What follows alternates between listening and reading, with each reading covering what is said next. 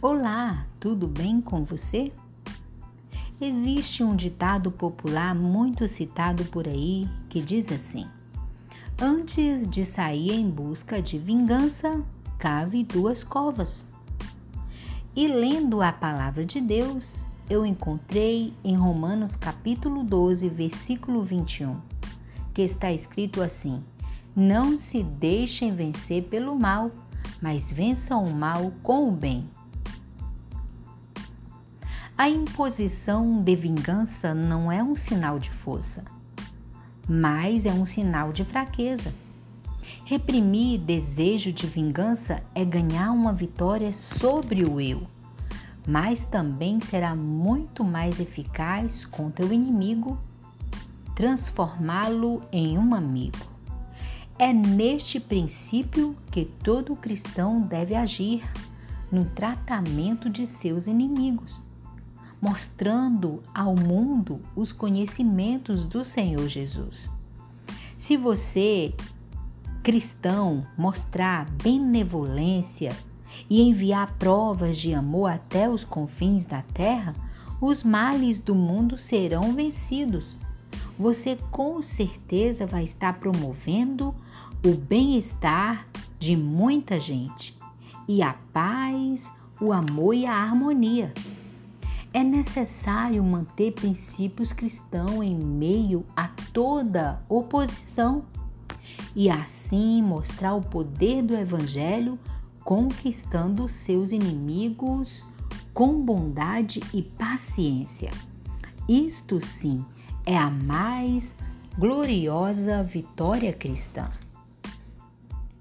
Romanos capítulo 12, versículo 21 explica claramente: não se deixe vencer pelo mal, mas vença o mal com o bem.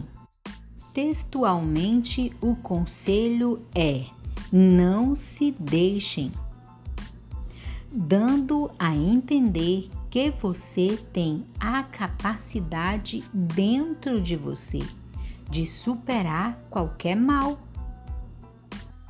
e você conseguirá isto mostrando o valor de uma conduta amável e cristã.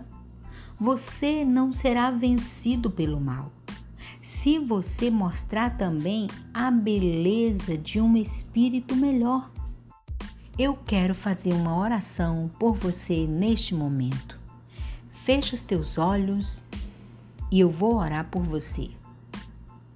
Senhor Jesus, eu quero te pedir neste momento uma capacidade para esta pessoa que está ouvindo este podcast.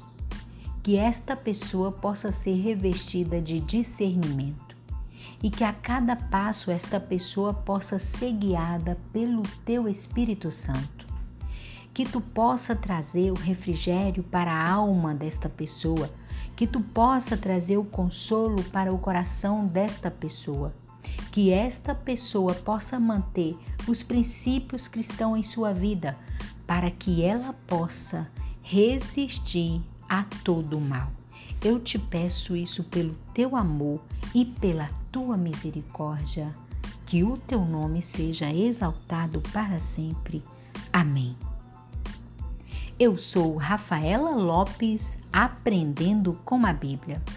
E se você gostou deste áudio, compartilhe